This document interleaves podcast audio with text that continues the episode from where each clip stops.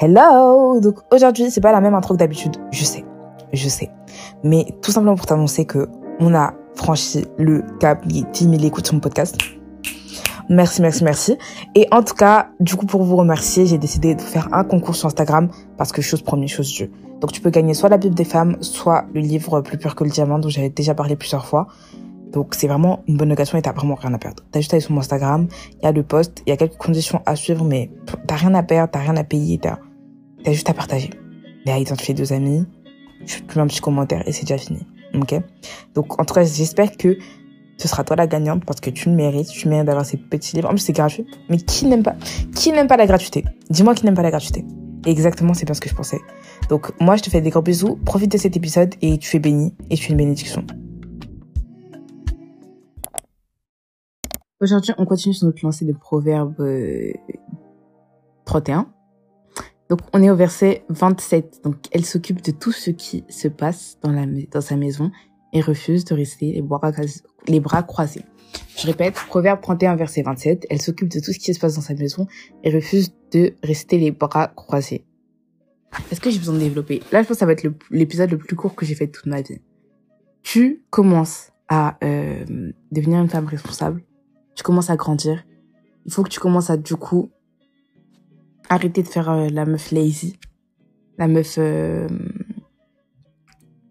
paresseuse. Faut que tu commences à te bouger, à être active, je sais pas, je sais pas Margot, euh, je sais pas, fais des trucs. Tu veux pas juste rester dans ton lit toute la journée. Je sais que t'aimerais bien, j'aimerais bien aussi, mais malheureusement, on peut pas toujours faire ce qu'on veut. Tu vois ce que je veux dire? On peut pas toujours faire ce qu'on veut. Du coup, faut que tu commences à même même en restant dans ton lit, tu peux faire des trucs, mais il faut quand même que tu sois productive. Moi, je t'explique, là, j'étais partie pour une journée où j'allais rien faire de ma vie. Je me suis dit, hum, hum, hum. je vais faire tous mes épisodes de mon podcast. Le plus que je peux en faire, je les fais maintenant. Comme ça, c'est fait. Parce que c'est ça. Faut trouver toujours le moyen de, ok, ok, tu te reposes, ok, t'es fatigué. Mais il y a des trucs, par exemple, que tu dois faire, euh, je sais pas, réviser quelque chose, je sais pas quoi, qui vont pas te prendre beaucoup d'efforts, tu vois. Et c'est sur ces choses-là que tu dois investir. Tu dois commencer à, euh, à investir sur toi-même, à investir du temps, à faire des efforts. Parce que moi non plus, hein, j'aurais eu envie de rester sur Netflix toute la journée, mais je me suis dit, qu'est-ce que j'en retire après d'être stressée? Parce que ce que j'ai à faire, je l'ai pas fait, parce que euh, mon agenda, il est pas complet, etc. Rien. On ne retire jamais rien à faire les choses à la dernière minute. Mais par contre, là où tu vas en retirer de la satisfaction, c'est quand tu te réalises que ce que t'as fait, tu l'as bien fait, t'as fait à la bonne heure, tout ce que tu avais à faire est déjà fait. Et que tu te dis ok donc maintenant en fait j'ai juste à me relaxer c'est ça. Genre tu te dis ouais en fait j'ai rien à faire.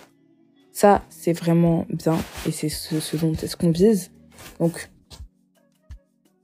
commence à te dire que tu peux juste décider d'être plus organisé. Tu peux juste décider d'être plus organisé. Franchement je te mens pas ça, dépend vraiment que de toi.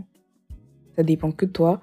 Il y a personne qui va t'empêcher de l'être donc décide que, ok, aujourd'hui, euh, je décide que ma journée, elle va me servir. Je décide de, comme l'a dit la Bible, hein, elle refuse de rester les bras croisés.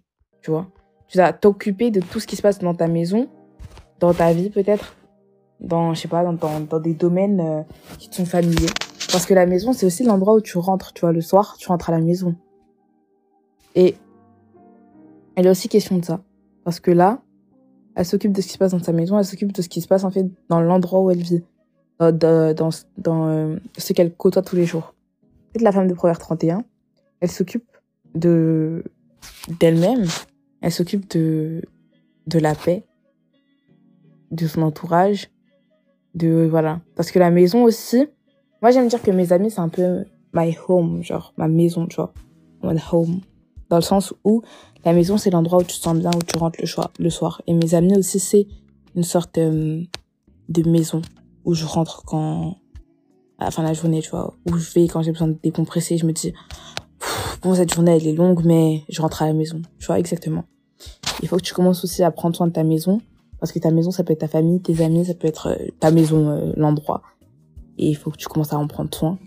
Et tu décides de ne pas rester les bras croisés, surtout face à ce qui se passe euh, sur ton propre territoire, quoi.